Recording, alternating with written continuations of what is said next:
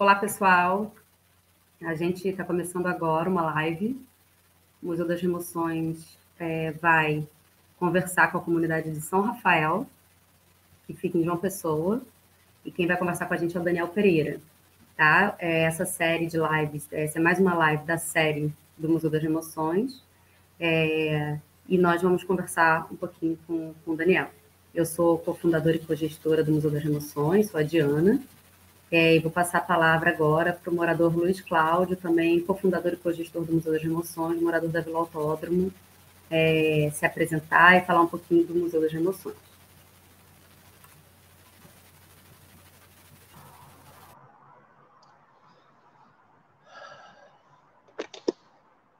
Olá pessoal, boa noite. Estamos aqui com mais uma live, né? Em comunidades ameaçadas de remoção. Lembrando que estamos período difícil de pandemia.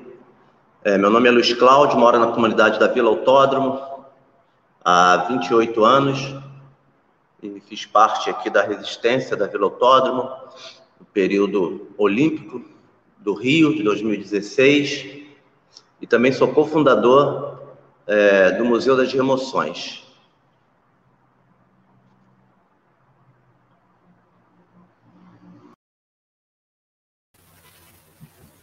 Obrigada, Luiz. Agora eu vou passar a palavra para o Daniel Pereira, que é liderança comunitária, morador da comunidade São Rafael. Seja bem-vindo, Daniel. Então, agradecer a vocês, né?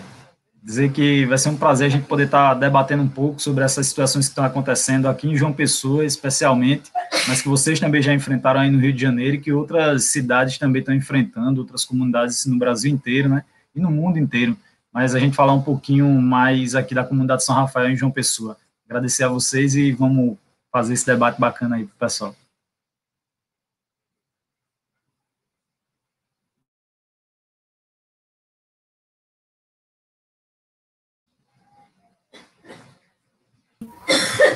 É, Daniel, a gente queria que você falasse um pouquinho né, é, do que está acontecendo agora em João Pessoa, né, o que, que a sua comunidade está passando, né, o que, que, que tem acontecido.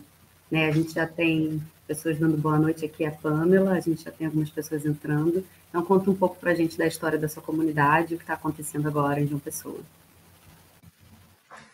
Então, para contextualizar um pouquinho para o pessoal que não conhece aqui, né, João Pessoa, a nossa comunidade, a comunidade São Rafael, essa comunidade, ela geograficamente, se a gente for pegar o um mapa de João Pessoa, ela fica no centro da cidade de João Pessoa, geograficamente falando, né?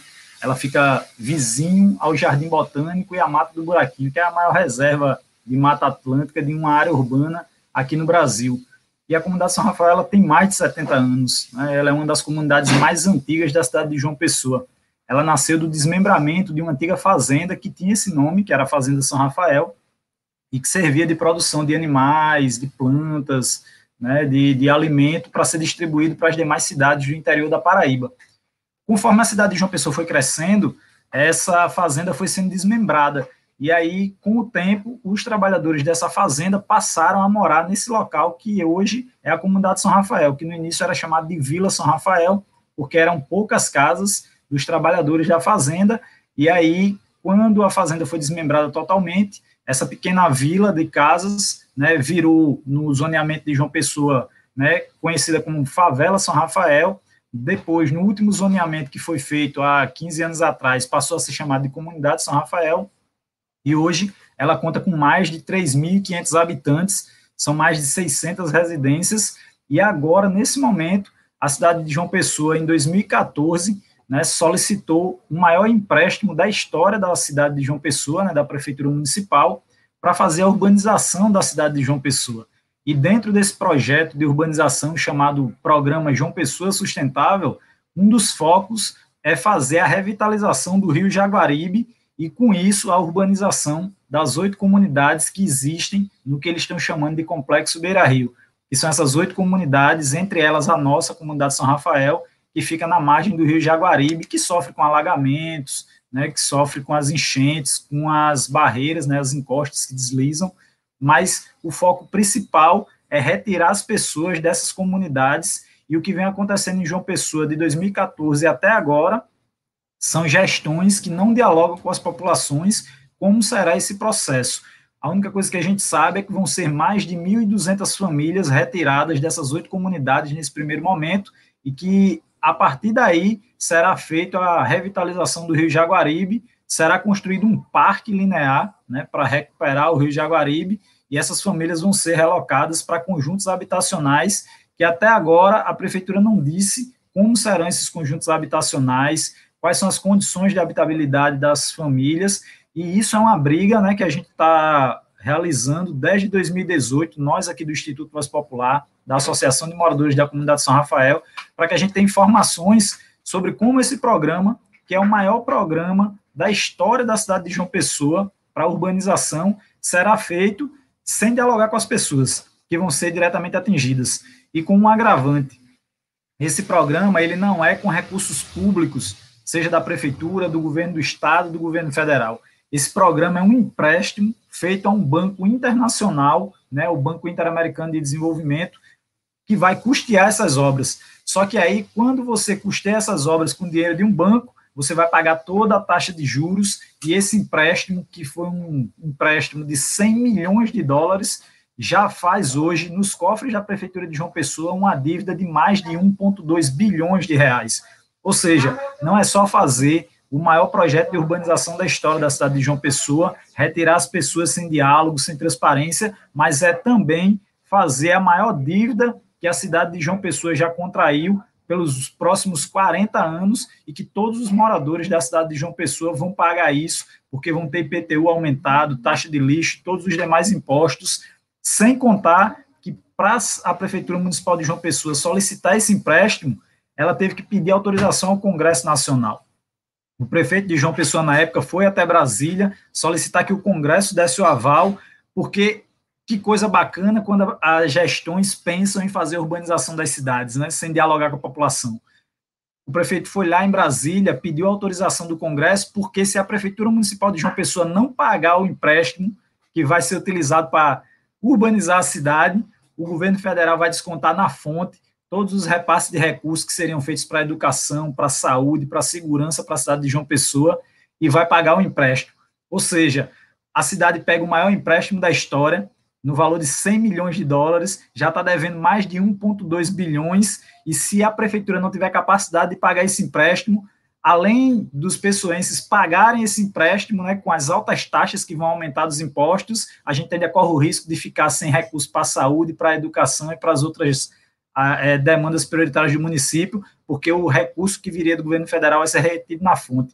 Então, o projeto né, da cidade de João Pessoa para urbanizá-la, né, feito pelas gestões, ao invés de ser João Pessoa Sustentável, está se tornando um programa chamado João Pessoa Insustentável, né, porque não visa, de fato, a melhoria da cidade para as pessoas que moram nela. Está visando fazer uma urbanização a partir de um empréstimo vultuoso, o maior da história da nossa cidade, para deixar a cidade bonita para os turistas, né? Porque é isso que o Banco Interamericano de Desenvolvimento está fazendo com esse programa de Pessoa Sustentável, que está dentro de um grande programa a nível mundial do Banco Interamericano chamado Cidades Emergentes, para fazer com que cidades como essa, né, como João Pessoa, se endividem, né, façam sua repaginação, mas fiquem endividadas e não deixem de ter uma dívida eterna com um banco internacional para que eles lucrem cada vez mais né, com a remoção de pessoas que moram nas suas áreas há mais de 50, 70, 80 anos, com foco em melhorar a cidade para os turistas e não para as pessoas que de fato moram na cidade. Então, nós aqui da Associação de Moradores da Comunidade São Rafael e do Instituto Voz Popular, estamos desde 2018 cobrando da Prefeitura Municipal de João Pessoa informações concretas de como será essa remoção dos moradores e moradoras da nossa comunidade, além das oito comunidades. Porque essa não é uma briga apenas nossa da comunidade São Rafael, é uma briga das oito comunidades que vão ter suas casas, seus moradores, suas famílias, sua história removida, né, sem que a prefeitura diga como é que esse, proje esse projeto, esse programa está sendo executado de forma transparente. O que a gente está pedindo e sempre pedimos a todas as gestões municipais e estaduais é que as nossas comunidades precisavam ser urbanizadas para garantir que as famílias, todos os anos que sofrem com as enchentes, que têm suas casas alagadas, não passassem mais por isso. Mas você consegue fazer esse processo de urbanização dentro da própria comunidade, dentro do próprio território, mantendo as pessoas ali, construindo espaços melhores e mais adequados para essas famílias, e não simplesmente removendo essas pessoas de lá e desconstruindo todos os laços afetivos, históricos, econômicos e sociais desses territórios. E aí nós da comunidade São Rafael fomos a primeira comunidade a ter acesso a essas informações desse projeto e a primeira a solicitar uma audiência pública na Câmara de Vereadores da cidade de João Pessoa, para que a Câmara Municipal pudesse solicitar da Prefeitura Municipal de João Pessoa informações concretas dos prazos, dos valores, de como esse programa vai ser executado e como ele vai impactar na vida dessas pessoas. Como eu coloquei para vocês, só nesse primeiro momento, aqui na comunidade São Rafael, serão mais de 190 famílias removidas da comunidade.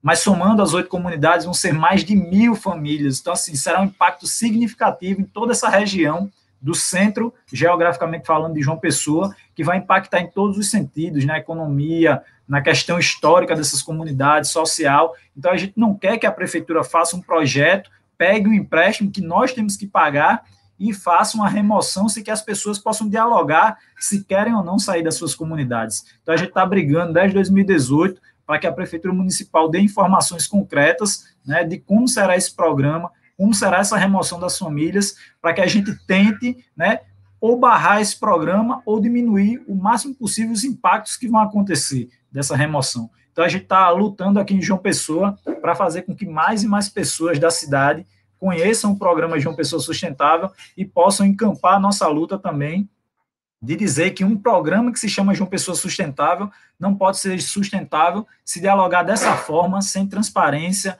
né, sem chegar próximo das pessoas que vão ser realmente atingidas por ele.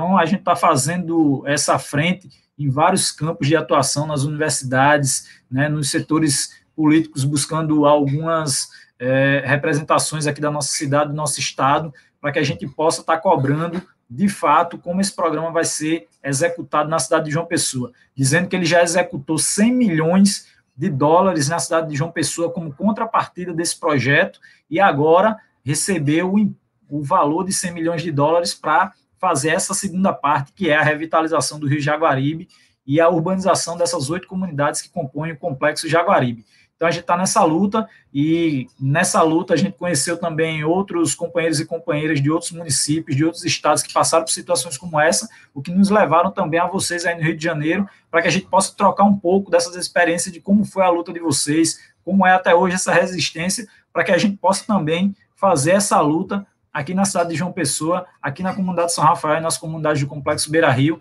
para dizer que nós somos a favor da urbanização das nossas comunidades. Mas ela não pode ser uma urbanização sendo feita de forma como um tratoraço, como a prefeitura quer, como o governo do estado e o governo federal querem. Ele tem que ser dialogado com as pessoas que construíram a nossa cidade, que construíram as nossas comunidades, que vivem aqui e fazem dessa cidade ser o que ela é. Então a gente não pode simplesmente ser removido sem ter direito à voz e sem ter direito né, de ter a, a garantia das nossas moradias, mas não apenas uma moradia, uma casa, mas uma casa com habitabilidade, com condições de fato dessas pessoas sobreviverem nesse novo local que elas serão relocadas, ou mesmo dentro das comunidades, caso a gente fique aqui durante essa luta aí da implementação do João Pessoa Sustentável. Então, um pouquinho disso que a gente está vivendo aqui e está executando e está buscando outros parceiros para encampar essa luta com a gente.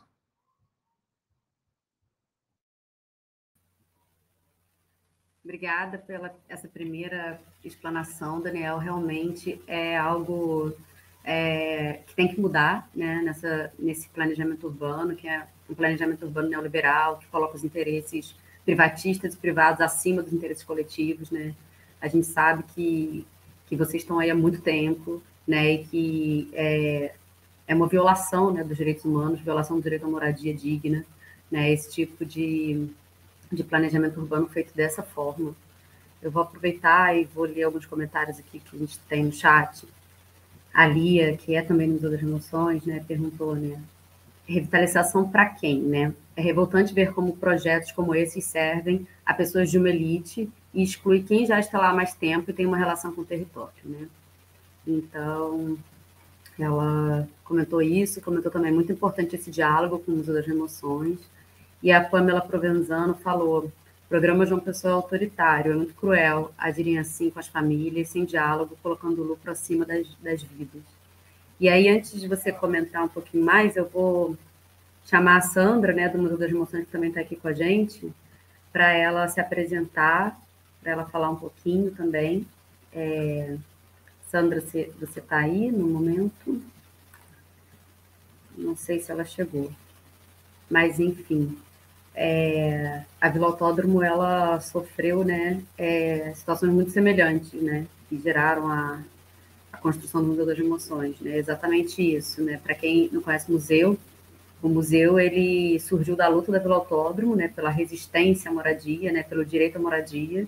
Né, na ocasião, em 2016, né, Vila Autódromo já tinha sofrido um violento processo de remoção, mas as 20 famílias que não quiseram sair de forma nenhuma da comunidade conseguiram resistir e acabaram por fazer é, um acordo de permanência, né, junto com a prefeitura e a prefeitura não cumpriu com todo o acordo, né? Então a prefeitura tem que ainda cumprir com a segunda parte do acordo, mas é, as famílias estão no local e o Museu das Remoções né, tenta visibilizar essa política remocionista que ela é autoritária, que ela não acontece né, só no Rio, não foi só na Vila Autódromo, agora a gente está vendo ela se repetir em João Pessoa, ela se repete em várias metrópoles né, é, do Brasil e também no mundo, né? A gente teve as Olimpíadas agora em Tóquio, também tiveram muitas comunidades removidas, então é importante a gente estar tá dando visibilidade né, a, a essas famílias.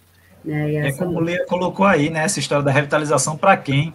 Nós moramos na cidade, nós construímos essa cidade, nós nascemos nela, e por que, é que nós temos que ser removidos para fazer uma urbanização para quem? No caso de João Pessoa, vai ser construído o Parque Linear, que é a lógica de fazer um parque para revitalizar o rio, que é maravilhoso você fazer o parque para revitalizar o rio. A gente não está questionando isso, a gente sempre quis que o nosso rio voltasse a ter vida, até porque quando os meus pais chegaram aqui, eles pescavam, lavavam roupa no rio, eu cheguei a, a, a nadar no rio, então, mas hoje o rio está totalmente poluído, nós sempre quisemos, né, e, e queremos até hoje que o rio seja revitalizado, mas que ele seja revitalizado para nós que estamos aqui, por que a gente não pode viver no local onde o rio vai ser revitalizado?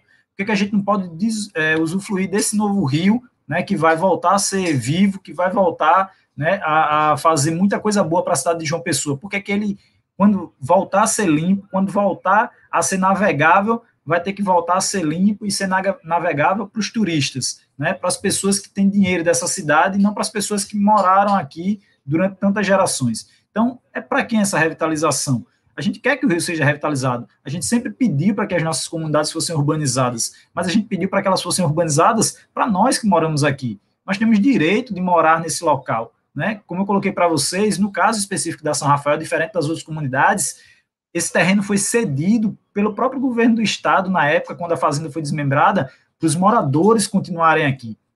Existe um documento que diz que esses moradores, que eram trabalhadores da fazenda, tinham o direito de habitar nesse local.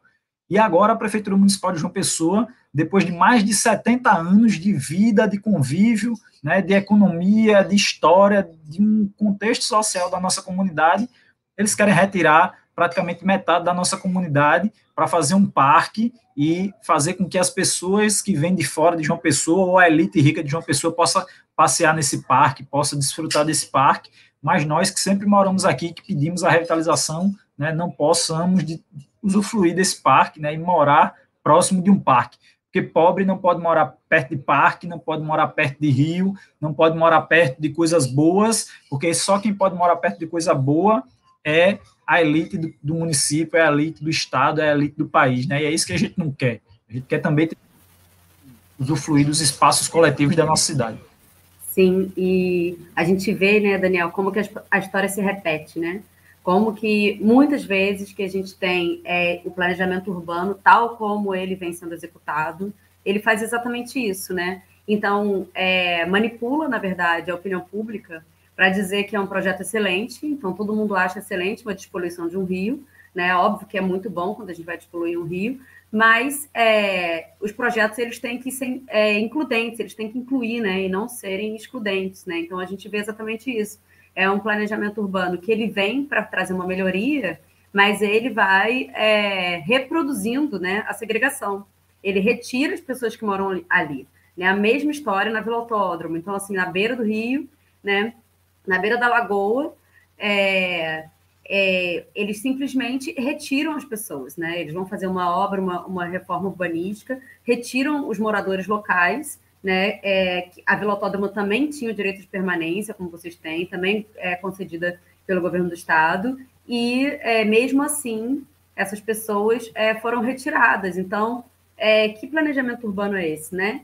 Que se propõe uma melhoria de cidade, só que essa melhoria, essa intervenção urbanística não leva em consideração quem são esses moradores que já estão lá há, há anos e anos, né? E que, independente de terem a documentação, né? A gente sabe que o Brasil ele tem é, uma série de ocupações, a maioria das ocupações é, de terras no Brasil todo é, não tem, não é regularizada, ou quando é regularizada, muitas vezes é, a gente tem grilagem. Então, quem ocupa a terra, quem está na terra, que está sob o uso da terra, é que tem o direito né, a essa posse. Quem está na posse é que tem a posse. Né? E, e, e, esse planejamento ele tem que requalificar essas áreas. Né? O planejamento urbano ele tem que requalificar as áreas existentes, né? manter essas pessoas, se vai revitalizar, se vai requalificar, tem que manter esses indivíduos que estão morando, né? Porque senão não é revitalização, né? Revitalização significa é, trazer vida a um local que não tem vida, mas ali está cheio de vida, né? Então todas as pessoas que estão morando ali estão cheias de vida morando ali, né? E, e na verdade esse projeto, se ele quer acontecer, que deve acontecer, ele deve acontecer incluindo esse qualquer projeto de melhoria é, desse espaço urbano, né? É isso. E, e para vocês terem uma noção, por exemplo, nós já tínhamos aqui na comunidade São Rafael, porque há 20 anos atrás, mais exatamente há 21 anos atrás, a gente vai fazer 21 anos agora no dia 17 de agosto, que a gente montou a nossa rádio comunitária aqui na comunidade São Rafael. E desde que a gente montou a nossa rádio comunitária, a gente vem desenvolvendo várias ações do que a gente chama de envolvimento local sustentável, que é construir uma comunidade melhor, com alternativas para a nossa molecada, para a nossa juventude, para os nossos adultos, para os nossos idosos, né, que construíram essa comunidade que hoje né, precisariam desfrutar dela bem melhor. E durante esses 21 anos a gente vem fazendo projetos de melhoria para a comunidade. Um deles, nos últimos anos, foi justamente tentar mostrar que a gente consegue, com tecnologias sociais de baixo custo, fazer a limpeza do nosso rio Jaguaribe. Numa parceria com um programa de mestrado e doutorado aqui da Universidade Federal da Paraíba, nós conseguimos criar dispositivos altamente simples para a limpeza da água do rio Jaguaribe e de qualquer rio, de qualquer lagoa. São coisas tão simples que a gente ficava, como é que pode limpar água com tão baixo custo e a prefeitura, o governo do estado, o governo federal nunca fez isso. São gaiolas de plástico, né, feitas de cano de PVC com plástico, simplesmente essa água, junto com a luminosidade, né, a água vai passando por essas gaiolas plásticas e a luminosidade vai fazendo com que todo o microorganismo vivo fique grudado nesse plástico e com isso vá limpando a água. É o que a gente chama aqui é, comumente né, do lodo, né, vai se criando um lodo nesse plástico e com isso se limpa a água. E com 300 reais a gente estava fazendo o processo de limpeza de um trecho aqui da comunidade São Rafael e que em dois meses a gente já via água mais cristalina. E aí, esse projeto nunca foi alvo da Prefeitura Municipal de João Pessoa, do governo do Estado, do governo federal, para dizer, com tão baixo custo a gente consegue fazer a limpeza da água do rio Jaguaribe e, consequentemente, tentar revitalizá-lo.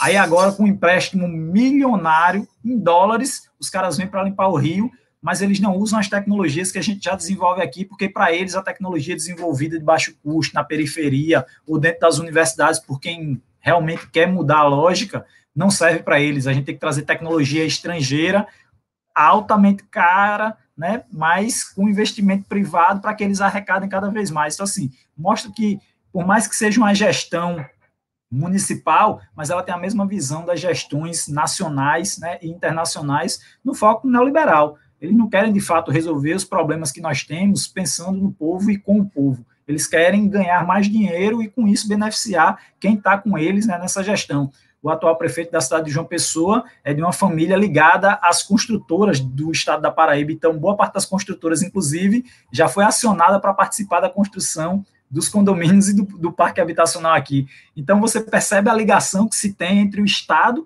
quem comanda o Estado, nesse caso a Prefeitura Municipal, e quem vai ganhar dinheiro com a obra do projeto, né? Então você percebe que é um benefício, uma troca de benefício mútuo entre essa elite que existe nas cidades, nos estados e no país, e não a preocupação de fato com as pessoas que estão aqui, né, que constroem a nossa cidade, o nosso estado, o nosso país.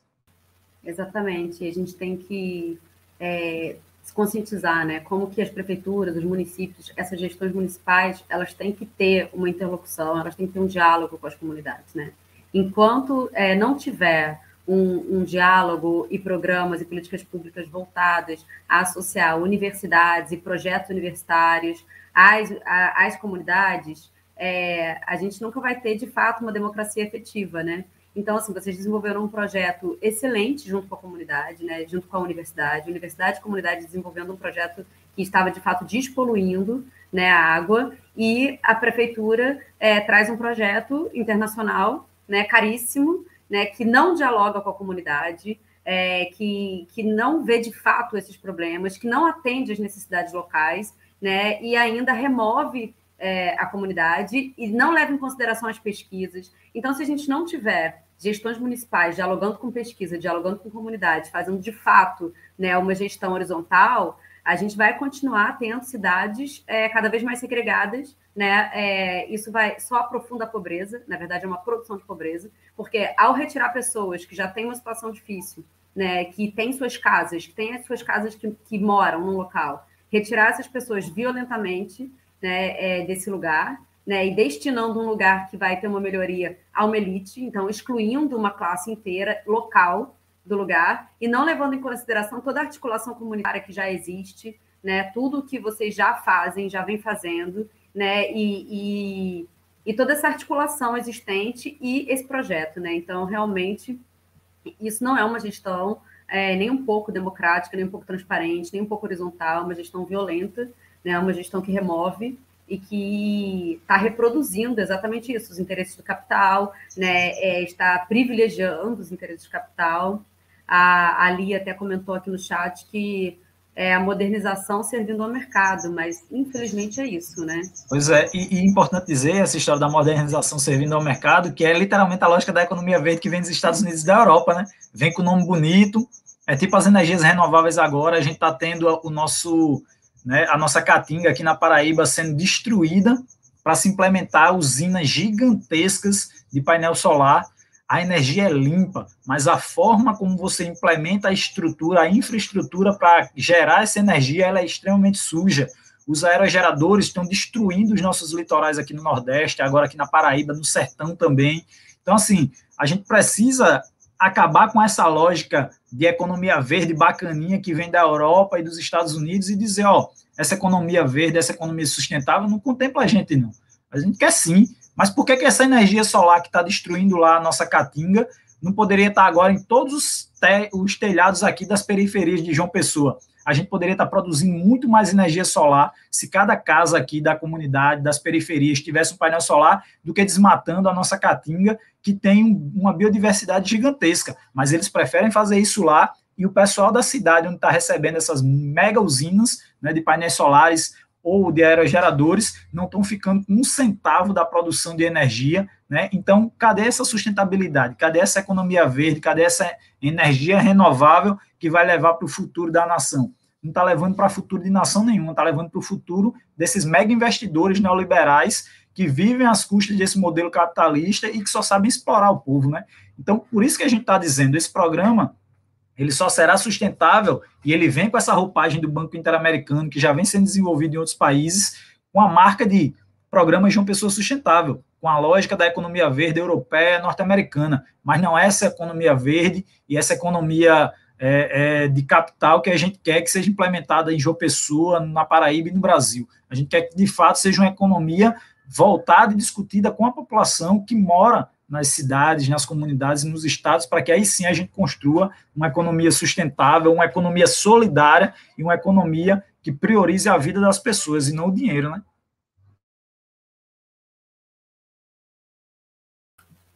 Exatamente, Daniel.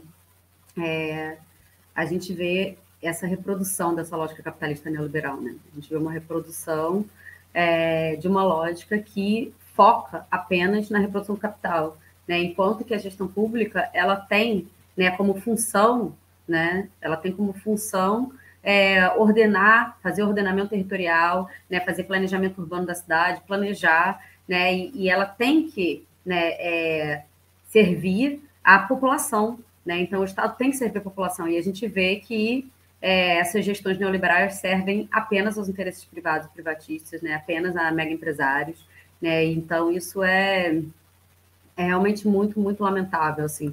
E, e, é muito importante essa luta de vocês, é muito importante essa articulação de vocês. É, a gente está trazendo também é, visibilidade, e vocês têm que denunciar, lutar, se organizar. Infelizmente, com a pandemia, a gente tem muita limitação para organização, né? E eu queria saber também um pouquinho agora o que, que vocês têm é, feito agora na pandemia, se vocês têm conseguido fazer alguma organização na pandemia, é de denunciar isso que está acontecendo. Vocês têm conseguido fazer isso? Então, agora na pandemia, ficou extremamente difícil fazer mobilização, isso não só aqui, isso no Brasil inteiro, né, no mundo inteiro, porque infelizmente as pessoas precisam se prevenir, elas precisam ficar em casa, precisam respeitar esse momento do isolamento social, porque a gente ainda está, principalmente aqui no Brasil, que a gente tem um desgoverno, né, um caos total com essa questão de vacinação e tal, então a gente precisa respeitar isso e garantir a vida das pessoas. Mas a gente precisa também continuar nessa luta, porque o projeto não parou, pelo contrário, ele avançou vertiginosamente no período da pandemia. Isso mostra, como tu colocou, por exemplo, qual é o papel do Estado. O Estado deveria estar aqui, né, garantindo a vida das pessoas, garantindo o bem-estar das pessoas nas cidades, nos estados, no Brasil, mas não é isso que eles estão fazendo.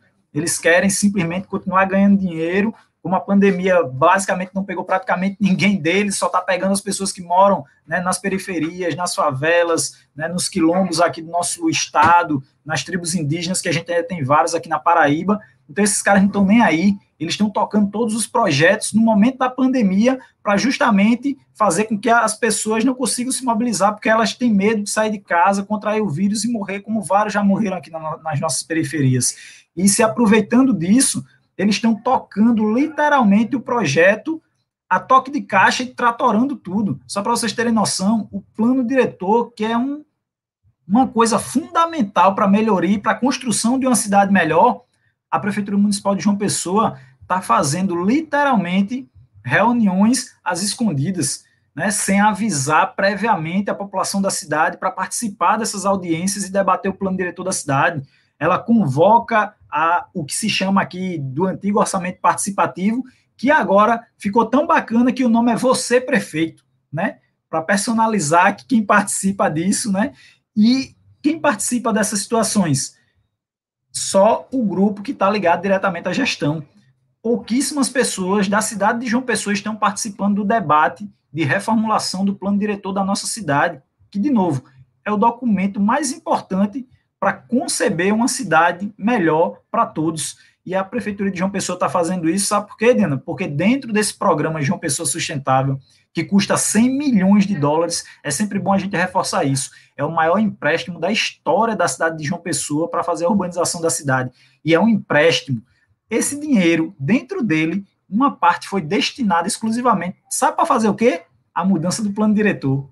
Porque sem mudar o plano diretor, eles não conseguem desapropriar as terras, expulsar o povo das suas comunidades, eles não conseguem liberar a terra para a especulação imobiliária, construir novos prédios, novos condomínios, e aí dentro do projeto tem um valor específico para cuidar da melhoria do plano diretor, que é como eles estão chamando. Eles não estão chamando de reforma que vai acabar com as comunidades e as periferias da nossa cidade. Eles estão dizendo que é uma mudança para melhorar a cidade de João Pessoa para os próximos 10 anos, quando na verdade é pegar esse dinheiro e dizer, ó, a gente precisa estruturar essa cidade para os novos ricos que vão vir morar aqui, para os turistas que vão vir visitar. E para isso a gente precisa passar o plano diretor e a Câmara Municipal de João Pessoa, assim como várias outras câmaras municipais, faz um papel vergonhoso, onde praticamente 90% da Câmara Municipal de João Pessoa, seus vereadores e vereadora, são a favor da Prefeitura Municipal não dialogaram o plano diretor,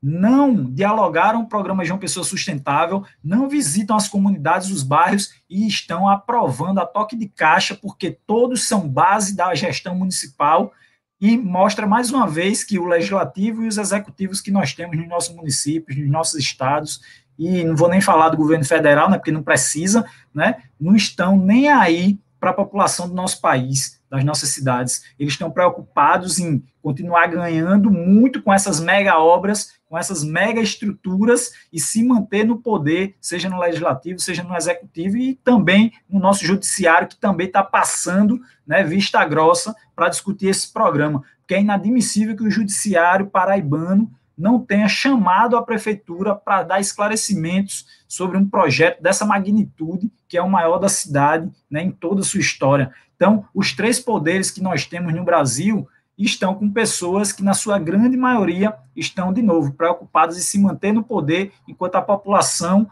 é que luta para sobreviver a cada dia, e literalmente hoje é sobreviver mesmo dentro das periferias. O Instituto Voz Popular, né, que é a nossa rádio comunitária Voz Popular e Associação de Moradores, desde 2018, está fazendo reunião nas comunidades. É extremamente difícil a gente chegar lá e dizer para a comunidade que a prefeitura quer fazer um projeto como esse, né, para retirar as pessoas e no dia seguinte a prefeitura chegar lá e dizer que é tudo mentira, mandar os seus cabos eleitorais lá, mandar a galera que, que é prestadora de serviço, né, que mora nas comunidades, dizer que aquilo é mentira, né, para convencer as pessoas de que o projeto vai ser as mil maravilhas. Mesmo assim, a gente está lutando, a gente está indo nas oito comunidades, debatendo com os moradores. A gente tem um projeto que a gente fazia aqui dentro da comunidade São Rafael, só na comunidade, que era chamado Cinema na Rua, onde a gente pass sempre passou os filmes nacionais produzidos no Brasil. Né?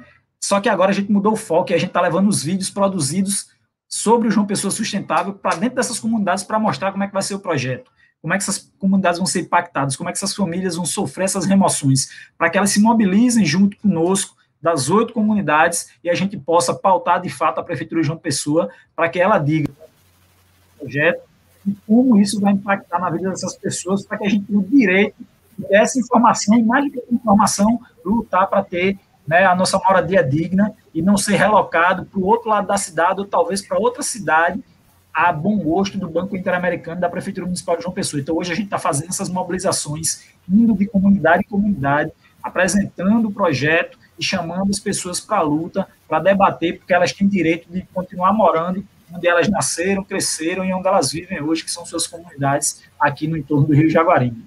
É excelente essa mobilização, Daniel. Isso tem que de fato acontecer, né? E a gente vê que realmente que é, alterar plano diretor também é uma praxe, né? A gente vê como que os planos diretores muitas vezes estão é, destinando área de interesse social para um local e outro, e aí vem essas prefeituras, esses governos que fazem parcerias, né, com mega empresários e vão alterando o que está previsto no plano diretor, né? O que é um absurdo muitas vezes. Aí tem alguns comentários aqui no chat é, que eu vou ler. É, o Pedro Neto está falando desses projetos de revitalização que não priorizam as pessoas presentes no espaço é algo extremamente incômodo e desumano. O Yuri falou, é importante a ligação das tecnologias sociais de limpeza do Rio com a economia solidária, porque possibilita a geração de emprego e renda para as populações ribeirinhas, com certeza. É, o Yuri também fala que a prefeitura de, deveria incluir isso no plano diretor, óbvio, né? De fato, isso deveria acontecer, Yuri. É, o Alexandre falou que o plano diretor de uma pessoa está sendo feito para entregar mais ainda a cidade para o capital imobiliário, é o que tem acontecido, infelizmente. E o Alexandre também comentou que o plano estratégico engoliu o plano diretor. É, ele falou que o seu discurso está muito bom, é muito importante, Daniel Alexandre comentou aqui. A Pamela disse que a economia verde do Estado, que só reproduz a estrutura capitalista da sociedade e perpetua as hierarquias e privilégios, né, o, o famoso greenwashing. A Lia falou muito bom, Daniel, esse trabalho de voz popular é essencial, é uma mobilização muito efetiva na disputa por memória. E o Alexandre falou também que se percebe também, no caso da Beira Rio, a tentativa de uma gentrificação verde. A gente vê isso muito hoje em dia, né? Com, esse de, com, essa, com essa desculpa né, de, de uma, uma, uma justificativa ecológica, né, para tirar a população. Então, se a gente está falando de sustentabilidade, a gente não pode priorizar né, o ecológico em detrimento da população local que mora ali, que muitas vezes, na maioria das vezes, não, não ocorre uma destruição é, da natureza, né? Muitas vezes não ocorre e, e existe essa desculpa, né? E, e, uma coisa bacana assim de se enxergar nessa, nessa história é que a gente acaba tendo apoio de várias pessoas né, que participam desse processo professor Alexandre Sabino, que está participando aí do chat, está mandando as informações, por exemplo. Alexandre é professor de Geografia da Universidade Federal da Paraíba. E ele é um dos vários professores que estão com a gente aqui do Instituto Voz Popular, da Rádio Comunitária Voz Popular, da Associação de Moradores, e com as outras organizações, o Movimento de Luta nos Bairros, Vilas e Favelas, o MLB está ajudando a gente pra caramba nessa mobilização nas outras comunidades. O CEFA, que é o Centro São Francisco de Assis, na comunidade Tite Silva, que é outra comunidade aqui no Jaguaribe que vai ser atingida essas comunidades, essas organizações, esses professores, essas pessoas que se preocupam de fato com a cidade melhor para nós que moramos aqui, eles participam desse processo. É, Alexandre vem contribuindo nesse modelo né, de discutir o, o contexto geográfico da cidade né, e, e desse projeto, mas dizer o seguinte: quando se faz um projeto como esse, por exemplo, do João Pessoa Sustentável, se faz baseado não apenas em achismo, por exemplo, né, mas se faz baseado em dados, né, em pesquisas, em estudos, e os estudos feitos pela Prefeitura Municipal de João Pessoa em 2012, 2013, 2014, para ser enviado o pedido de empréstimo para o Banco Interamericano, são coisas absurdas, Diana. Eles acham que, literalmente, quem mora nas comunidades é. Lógico que nós somos desassistidos, porque essa é uma lógica desse Estado capitalista que nós temos, de abandonar mesmo as periferias. Mas eles continuam achando, em pleno século XXI, que todo mundo que está aqui, eu vou usar a expressão que os mais velhos aqui da nossa comunidade usam, é analfabeto de pai, mãe e avô, né, que não sabem de nada. Né? Só que eles esquecem que a gente tem parcerias extremamente importantes para lutar por questões como essa. Só para você ter noção, os dados do projeto João Pessoa Sustentável são mapas feitos que tem ruas que nunca, sabe o que é nunca alagaram nas comunidades e o mapa que foi feito para solicitar um empréstimo a um banco interamericano, nesse mapa tem uma rua que está alagada, que nunca chegou nem próximo à água desses locais. Ou seja, para tirar as comunidades, para fazer o projeto, eles inventam tudo. E aí você pode inventar, você pode plagiar, você pode mentir literalmente, né? Sem que isso seja fiscalizado, sem que isso seja responsabilizado. Né? São gestões que não estão preocupadas de fato com as pessoas. Né? Eles estão preocupados com essa lógica de mercado, como o Alexandre colocou. Porque imagine, quem não conhece João Pessoa, como eu coloquei, a comunidade São Rafael, geograficamente, ela estaria no meio da cidade de João Pessoa essas oito comunidades elas estariam e estão no meio da cidade de João Pessoa, no centro. O local mais rico da cidade de João Pessoa, né? rodeado de bairros de classe média e média alta. Então, se eu retiro essas famílias que hoje moram nessa área, eu posso transformar com esse novo parque que vai revitalizar o Rio, essa área na área mais cara de João Pessoa. Então, não se pensa de fato em manter essas pessoas né, como uma urbanização, uma revitalização, onde eu vou construir uma economia verde, sustentável e solidária com essas pessoas. Se pensa em construir uma economia verde com a lógica europeia, norte-americana, de embelezamento da cidade para novos ricos virem morar nesse espaço e desfrutar de tudo que o dinheiro e que o capital pode proporcionar para eles, e não para a gente. Então, por isso que é extremamente importante estar participando desse momento aqui com vocês, para divulgar isso para mais pessoas e achar mais e mais parceiros, mais e mais companheiros e camaradas de luta, para que possam, junto conosco, debater que modelo de sociedade é esse que a gente tem, que modelo de urbanização é esse que se faz nas cidades, nos estados, nas comunidades carentes. A gente quer continuar morando aqui, morar com qualidade, a gente quer construir cidades melhores, mas para construir essas cidades melhores, a gente precisa ser respeitado, né? E é isso que não vem acontecendo de 2014 até hoje, aqui na cidade de João Pessoa, com as comunidades que vão passar por esse programa né, de revitalização chamado João Pessoa Sustentável, que até agora de sustentável não tem muita coisa não. Né? Sandra entrou aqui também, está com... Seu microfone, Sandra. Aí. Oi, tá me ouvindo? Vocês estão me ouvindo? Estamos sim, estamos ouvindo. Então, eu estava ouvindo, tá? Eu estou ouvindo já desde o início na verdade, eu entrei um pouquinho depois que começou. Eu tive alguns contratempos, peço desculpa. Como vocês estão vendo, eu estou na rua. Eu não consegui chegar em casa a tempo, mas eu estou ouvindo. Eu já peguei ônibus ouvindo, eu já desci do ônibus ouvindo, e eu estou acompanhando. Né? com alguns problemas, de vez em quando está dando umas picotadas, mas eu, eu penso que eu ouvi praticamente tudo e fiquei bastante impressionada, tá, Daniel, com teu depoimento, a tua fala é muito é, é, impactante, mas ao mesmo tempo, é, infelizmente, nem um pouco surpreendente, sabe? É lamentável isso. É lamentável que essa história ela se repita tantas e tantas vezes, que os argumentos para a remoção eles sejam sempre sempre os mesmos. Então, é, por mais impactante que seja tudo isso que vocês estão vivendo aí, a gente vê isso tantas e tantas vezes ao longo de tanto tempo na nossa história, é muito triste. Né? Infelizmente, esse argumento de preservação ambiental, recuperação do rio, é um argumento muito antigo, né? Na verdade, os argumentos da remoção são sempre mais ou menos esses, né? É, dano ambiental, então eles querem fazer a preservação de uma área, ou então é área de risco, coisas desse tipo, que a gente sabe que é um monte de mentira. Aqui e essa mentira é tão grande, né, Sandra, que, por exemplo, aqui em João Pessoa, no mesmo Rio Jaguaribe, que vai ser revitalizado e que eles querem retirar as nossas comunidades, foi construído o maior shopping center da cidade de João Pessoa. E esse shopping center, ele simplesmente cobriu o Rio Jaguaribe. Ele passou por cima do Rio Jaguaribe, ele fez um estacionamento de carro e hoje o rio passa por baixo do shopping center. Aí nós temos que sair para dar lugar parque. Mas o shopping center, ninguém falou nesse projeto para retirar, porque não, ele não polui, né? ele não destruiu o meio ambiente, ele não cobriu o rio Jaguaribe, né? Talvez seja porque a, as pessoas da prefeitura e das gestões frequentam o shopping. Pois é, não, é porque dá lucro para a cidade, é porque, é, na verdade, isso aí é, é a velha história né, da cidade mercadoria. É porque é isso, o conceito de cidade que nossos governantes têm, a compreensão que eles têm da cidade, infelizmente, é de cidade mercadoria. Então, o shopping center, por mais que ele agrida o, o Rio Jaguaribe, ele, é, ele dá lucro, ele dá lucro, ele é, ele faz parte desse mercado financeiro, né, que, que, que dá um retorno ao capital privado. E é por isso, esse, essa é a diferença.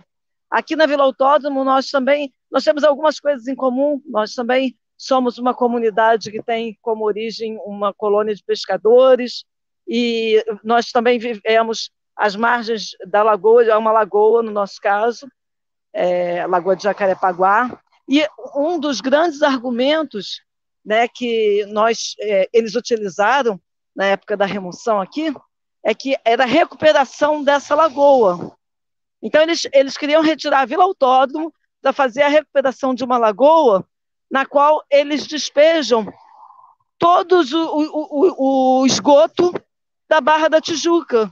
Vários laboratórios farmacêuticos, vários condomínios de luxo, enfim, é, é uma imensidão de esgoto despejado ali, e eles queriam retirar a Vila Autódromo para fazer a recuperação dessa lagoa. Que Sendo a que a Vila, é Vila Autódromo, né? A culpa é da Vila é, Autódromo por despejar esgoto. Só ela, né, que despeja lá. Nós não despejávamos nosso esgoto na lagoa. Nós utilizávamos sumidouros. Nós tínhamos, inclusive, um projeto com a Fiocruz, que era de fossa, é, fossa verde, fossa viva, né? Que ela, ela o, o a água o, já saía da fossa limpa, era todo um trabalho, um trabalho que, experimental que foi aprovado. Então, assim como Isso. vocês, que têm trabalhos aí em parceria com a universidade, de recuperação do rio, de preservação ambiental, mas eles não. Porque o, o grande motivo, o real motivo, é a especulação imobiliária. O conceito que eles têm nessa cidade mercadoria é que as áreas, a partir do momento que as áreas são urbanizadas, que existe um investimento financeiro na, numa, em uma região para dar ela uma estrutura, uma infraestrutura de, de, de saneamento, de transporte, enfim, que há uma valorização da região, do território, eles compreendem que os pobres precisam ser retirados dessa, dessa região, porque essa região ela se torna um objeto de, de mercado que precisa dar um retorno financeiro e, se possível, milionário, porque nós habitamos em áreas que são é, áreas é, de, bonitas, áreas é, que são próximas ao meio ambiente, a regiões, a, a, a rios, a lagoas, a, a mares, áreas que a, até algum tempo atrás para eles não tinha valor, né? Porque a valorização estava nos grandes centros urbanos. Né? Primeiro houve um desenvolvimento, uma expansão da cidade enquanto centro urbano. Agora que a cidade ela, ela cresce, ela tem esse crescimento, essa expansão dessas áreas que antes eles consideravam é, é, locais mais para passeio, né, para, enfim, turístico. Agora tem essa visão do turismo, agora tem essa valorização, agora tem essa aproximação, entendeu? Essa percepção de que são áreas é, valor, de valor, áreas nobres, áreas belas, e eles querem desfrutar. E aí, pois é. quando é. há o investimento financeiro, há a valorização do espaço, vem a especulação imobiliária. Porque, no é. entendimento deles, pobre tem que morar em áreas que não têm infraestrutura, em áreas que não têm, enfim, é, é, saneamento, que não tem nada disso. Pobre tem que se virar, entendeu? Então é, um, é, é muito triste, muito triste ver essa história se repetindo e, enfim, os argumentos também sendo sempre os mesmos. É isso que tu colocou, os argumentos são sempre o mesmo. Por exemplo, tu está colocando aí essa história do esgoto, né? Eu, eu, na, e, eu moro aqui na comunidade São Rafael, por exemplo, né? E eu peguei essa transição da gente não ter esgoto, por exemplo, e todas as casas aqui têm um fossa, né? A fossa no quintal da sua casa. Então, até esse esgoto chegar de fato na água do rio, né, no rio, você querendo ou não, você tinha um certo tratamento feito pela própria terra, né, desse esgoto, é, para chegar de fato no, no lençol freático. Quando foi feita a urbanização, entre aspas, da comunidade, que foi colocado o esgotamento sanitário, o Estado abandonou a comunidade. E aí o que, é que aconteceu com o esgotamento sanitário? Se deteriorou, se destruiu. E aí a principal rede de esgoto, né, a principal tubulação de esgoto da comunidade, ela rompeu. E aí você tinha, antes do esgotamento, 70% da comunidade com fossas, né, nas suas casas. Com a colocação do esgoto, você passou a ter 100% das casas colocando seu esgoto para dentro da rede. E aí você tinha 70% com fossa que passava por esse certo tratamento até chegar no lençol freático. Aí agora você tem 100% do esgoto caindo dentro do rio. Por quê? Porque a tubulação rompeu, não vieram fazer a manutenção, aqui é a Companhia de Água e Esgoto da Paraíba, é a CAGEPA, né? não vem fazer a manutenção adequada, não vem fazer uma nova rede de esgoto, e hoje 100% desse esgoto cai no Rio Jaguaribe. E aí a culpa do esgoto cair no Rio Jaguaribe, quando se coloca, é da comunidade São Rafael, é da comunidade Padre Hilda, é da Tito Silva, quando na verdade o Estado que abandona não faz o serviço que deveria ser feito com materiais de qualidade, com uma estrutura de qualidade, e aí a culpa é da comunidade. E aí, quando é da comunidade, aí justifica fazer isso. Mas como você colocou aí, os principais, né, ao redor da comunidade, ao redor do rio poluem mais do que a gente aqui. Vou dar um exemplo, nós temos um dos maiores hospitais, né, vizinho aqui à comunidade, agora um novo hospital, e foi construído um condomínio com três torres gigantescas, chamada FIT Jardim Botânico. O FIT Jardim Botânico ele foi inaugurado, e no dia que ele foi inaugurado, ele causou a maior mortandade de peixe da história do Rio Jaguaribe. Sabe por quê? Porque todo o esgoto desse prédio caiu dentro do Rio Jaguaribe. Ou seja, constrói um prédio, o esgoto desse prédio cai para dentro do Rio Jaguaribe, provoca a maior mortandade de peixe da história do Rio Jaguaribe e esse prédio não é embargado, não é interditado, não se multa, mas a comunidade São Rafael, ela polui o Rio Jaguaribe, junto com a Tito Silva, junto com a Santa Clara, junto com as demais, elas precisam sair. Mas o FIT Jardim Botânico, que provocou a maior mortandade de peixe da história do Rio, ninguém fala, porque é um condomínio de classe média, média alta, e aí ninguém vai falar com as torres lá, né, com os moradores, que poluíram o rio e fizeram a maior mortandade. Então, essa é a lógica serve para a gente, não serve para eles, né? Então, infelizmente, é um pouco disso da sociedade do Estado né, que a gente tem hoje. Exatamente, Daniel. É, infelizmente, né, se atribui à classe baixa uma série de coisas que não estão relacionadas, né, nem em relação à poluição ambiental, nem em relação à destruição do meio ambiente. A gente vê né, como é que a gente ainda tem essa população muito estigmatizada, infelizmente. Né? O Estado não atende essa população e ainda por cima é, dificulta a situação, né? Porque se fosse só um descaso, é, as pessoas ficariam onde estão, mas a remoção é uma operação para retirada da população né? e ainda e ainda constrói um discurso de estigma, né? Essa população é, é muito lamentável, né? Que a gente ainda tem é, gestões que, que funcionam, a maioria delas dessa forma. Pois é, e bem rapidinho, só para colocar isso que tu colocou aí, por exemplo, essa história da remoção, é que a gente está dizendo isso para os moradores, tanto aqui da nossa comunidade São Rafael quanto para as demais.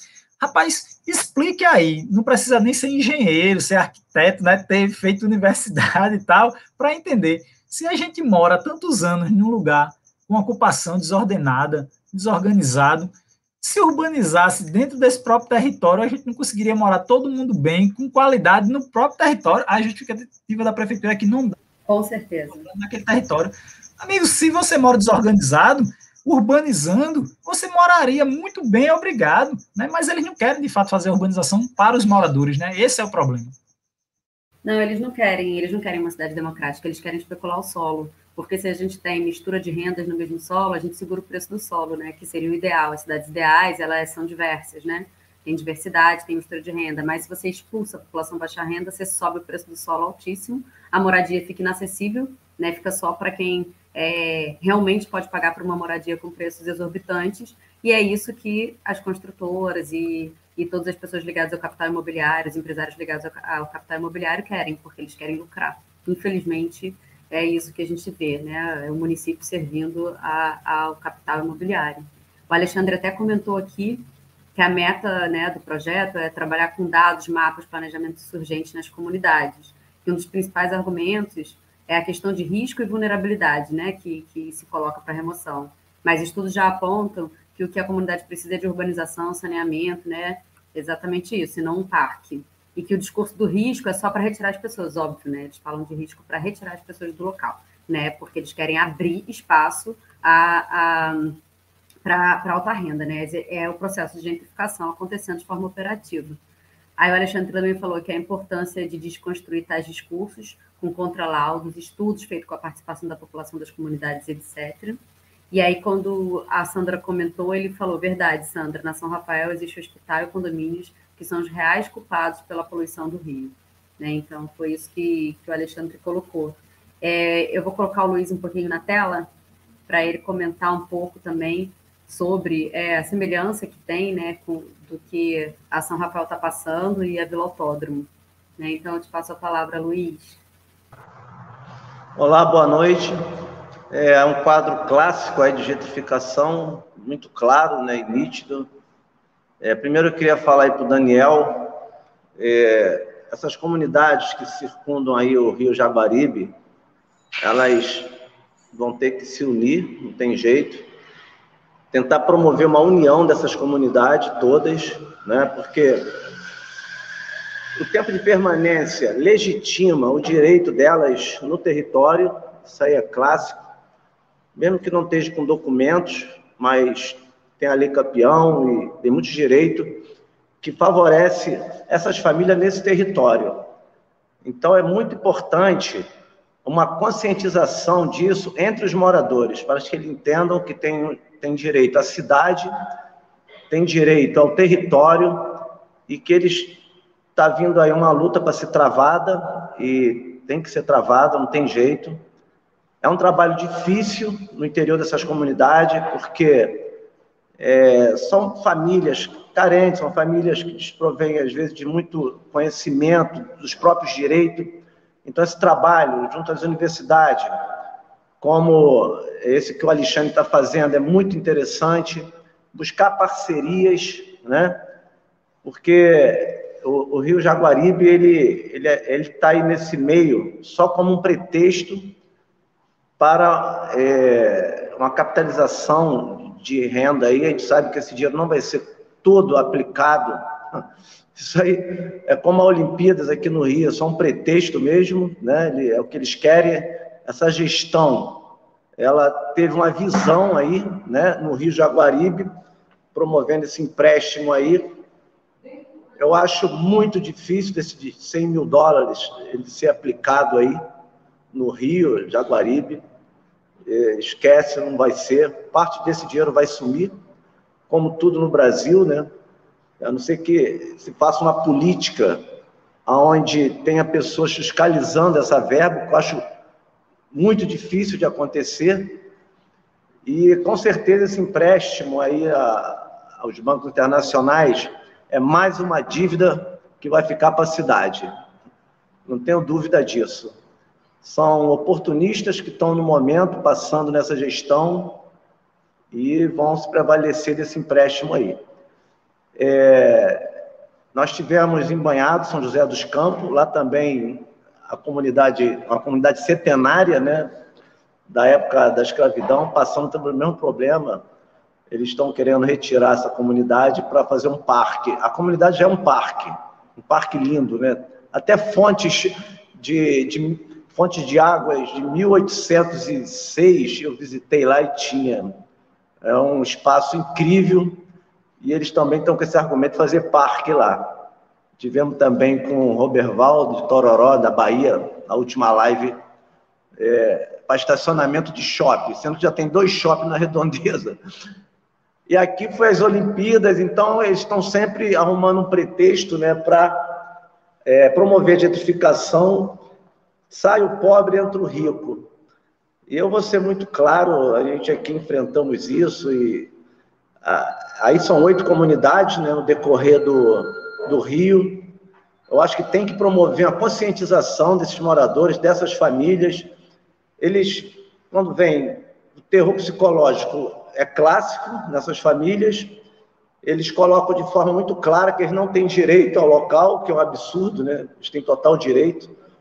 A comunidade de São Rafael já está mais de 20 anos aí. É, então, tem hiperdireito ao local, mas eles vêm pesado. Costumo dizer que o poder público, nessa parte emocionista, eles têm um salário para articular estratégias para remover, enquanto as comunidades, ela tem, além de trabalhar para se manter, ainda tem que defender suas casas. Então, eu coloco que é uma luta muito desleal, muito desleal. Né? Você sair para trabalhar, sabendo se quando voltar, não sabe se a casa está em pé. Então, eu acho que essas comunidades têm que fazer um trabalho muito forte entre elas, sabe? É, Existem muitas estratégias de defesa, buscar parcerias, promover atos públicos, fechar rua, protestos, espalhar faixas, promover assembleias.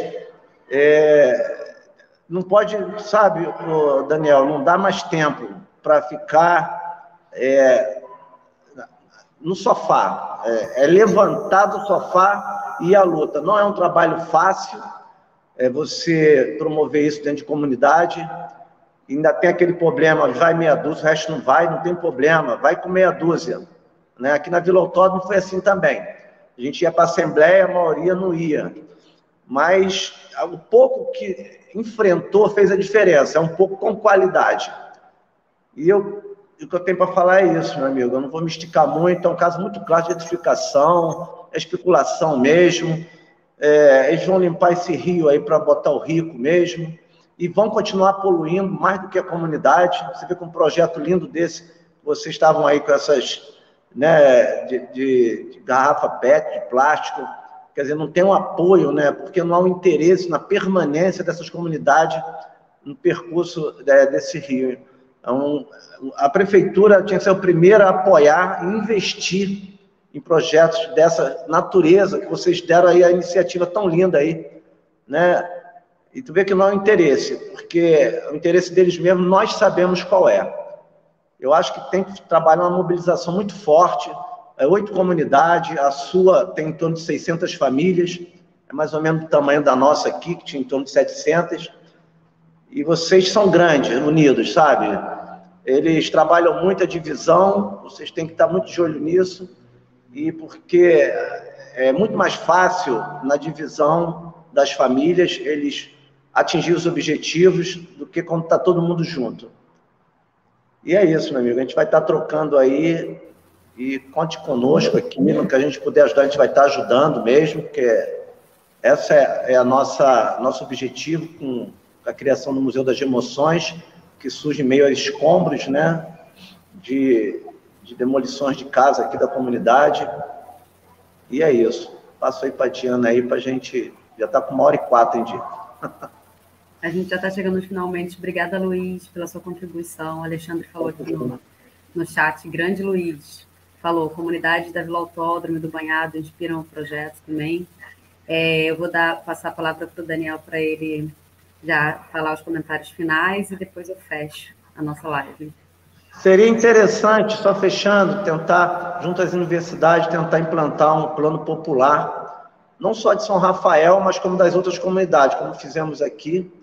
Foi uma ferramenta muito forte de luta nossa. O Plano Popular mobilizou os moradores, as universidades, uma parceria incrível, né? Fica a dica aí também, é mais uma estratégia de defesa. Eu tenho certeza que é viável essas comunidades permanecerem aí na, na beira do rio Jaguaribe, ainda mais agora com esse investimento aí que tem tudo para melhorar a qualidade de vida de todos, né? Porque, na verdade, nós colocamos esses políticos lá para isso. A gente não coloca eles para remover família. A gente coloca eles para trabalhar para o povo e dar qualidade de vida. E onde precisa mais implantar a qualidade de vida é nas comunidades carentes. Aí não é, não é retirar as comunidades.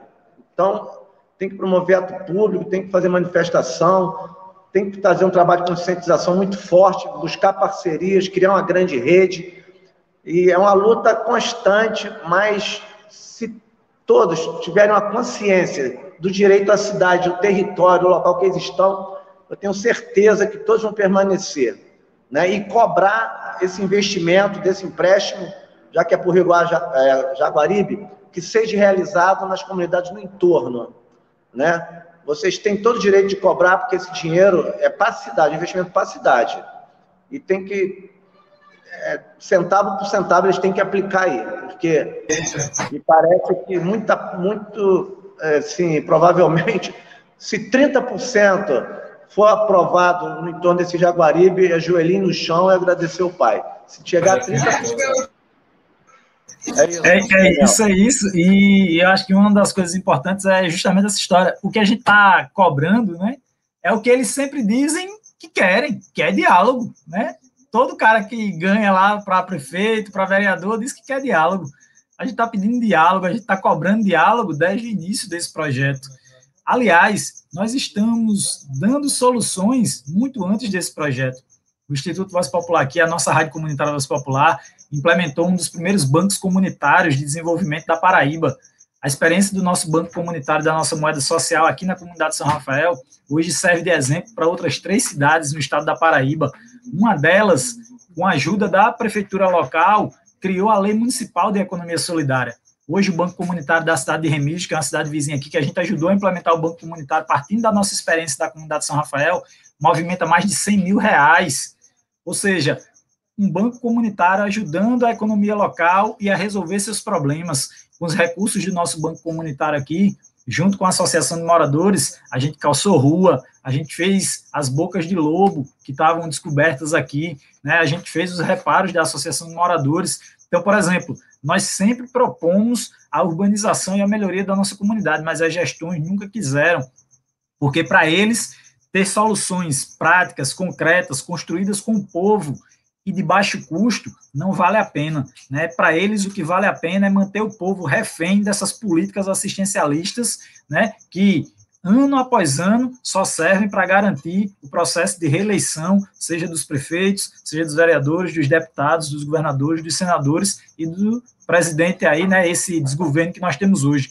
Mas essa luta, como vocês colocaram, assim como vocês estão aí através da nossa rádio comunitária aqui, uma das coisas que a gente sempre busca é levar informação para as pessoas e com essa informação a gente poder fazer essa revolução dentro das nossas comunidades e lutar para que a gente garanta o nosso direito à moradia digna, né? Porque a gente está simplesmente dizendo é um direito nosso, constitucional, está lá, e a gente precisa ter esse direito respeitado.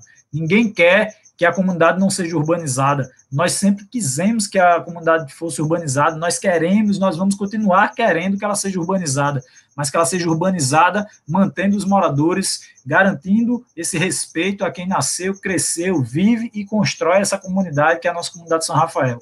Então, o que a gente quer é que o projeto aconteça, mas que ele aconteça de dentro para fora e não de fora para dentro, expulsando as pessoas. A gente quer construir uma João Pessoa sustentável e ela só vai ser sustentável quando as pessoas participarem desse processo. E aí, participar desse debate com vocês, contar com a parceria do professor Alexandre, professora Cristina Crispim, vários outros professores da Universidade Federal da Paraíba, da UEPB, do Instituto Federal de Ciência e Tecnologia aqui da Paraíba, do MLB, do CEFA, de vários outros parceiros para que a gente continue garantindo que as comunidades tenham direito à moradia, tenham direito a estar nos seus espaços e ter os seus espaços urbanizados, garantindo lá a inserção de creche, de parque, de quadra, né, de toda a infraestrutura necessária para que essas pessoas tenham uma vida melhor. É isso que nós queremos. E volto a dizer, a gente precisa fazer quem é de João Pessoa, os outros estados aí, que tem muita gente que está morando em outros estados, mas que tem parente aqui em João Pessoa, passa essa informação para frente.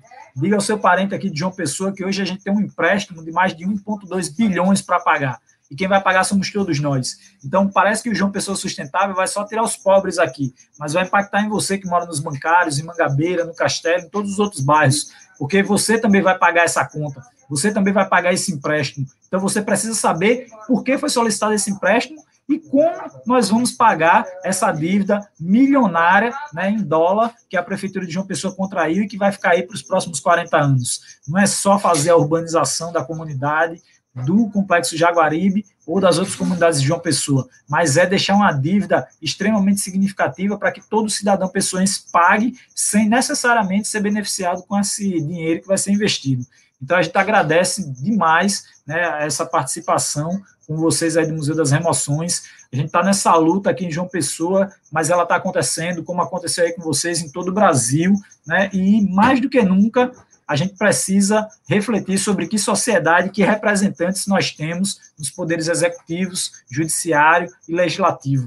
A gente precisa refletir sobre essas pessoas que estão ocupando esses espaços de poder, porque são eles que interferem na nossa vida.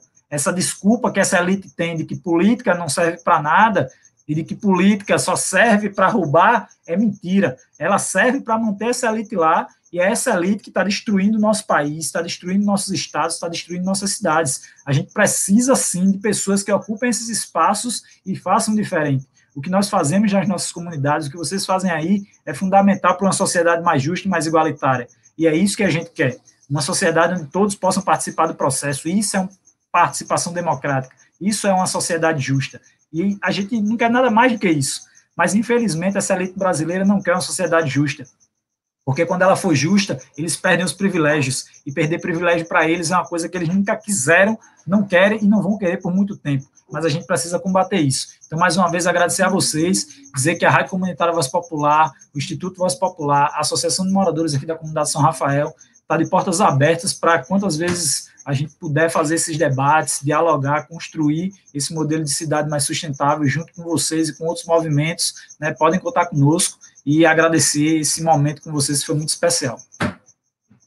Daniel, muito obrigada. Muito potente sua fala, muito consciente, muito, muito importante. Né, que o Alexandre falou também aqui no, no chat, plano popular, sim. Parabéns para o Museu das Remoções e as comunidades de luta da Beira Rio.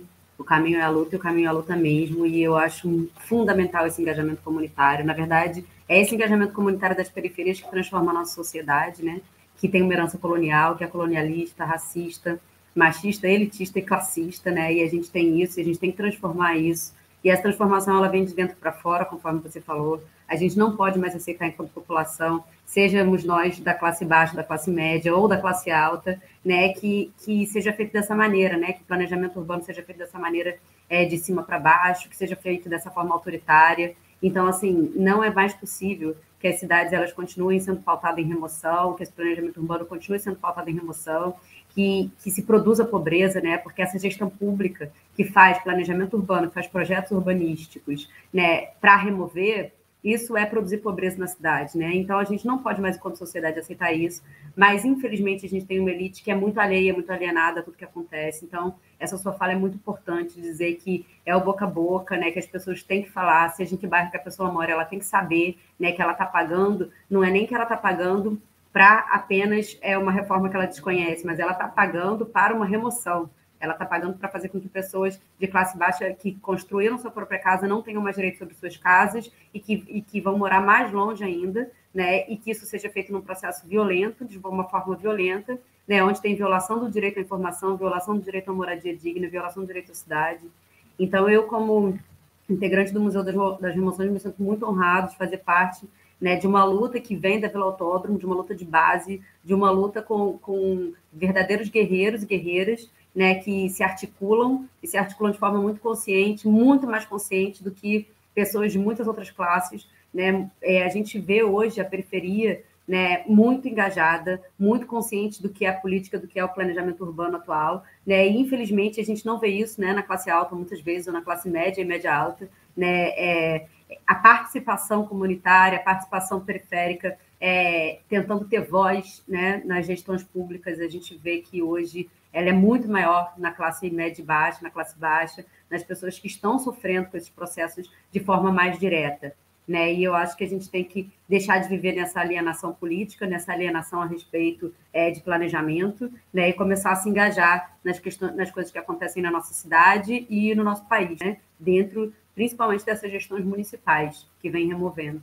Então, Daniel, eu agradeço muito pela sua fala, pela sua participação, que foi maravilhosa. Agradeço também a Sandro Luiz, né, por essa participação, por esse relato deles também, como moradores da Vila Autódromo, integrantes do Museu das Remoções, e também conta com a gente, né, com o Museu das Remoções, né, conta conosco, a gente vai estar tá fazendo o possível para estar tá divulgando essa luta, para estar tá popularizando tudo isso que tem acontecendo, é, e não só, né, da comunidade de São Rafael, mas de todas as comunidades, né, do país, né, e de qualquer lugar que seja que estão sofrendo arbitrariedade, que estão sofrendo remoção violenta, despejo, gentrificação, porque a gente tem que lutar pelo direito à cidade, por cidades mais dignas, né, por lugares mais dignos para se morar, né, e, e, por cidades mais democráticas.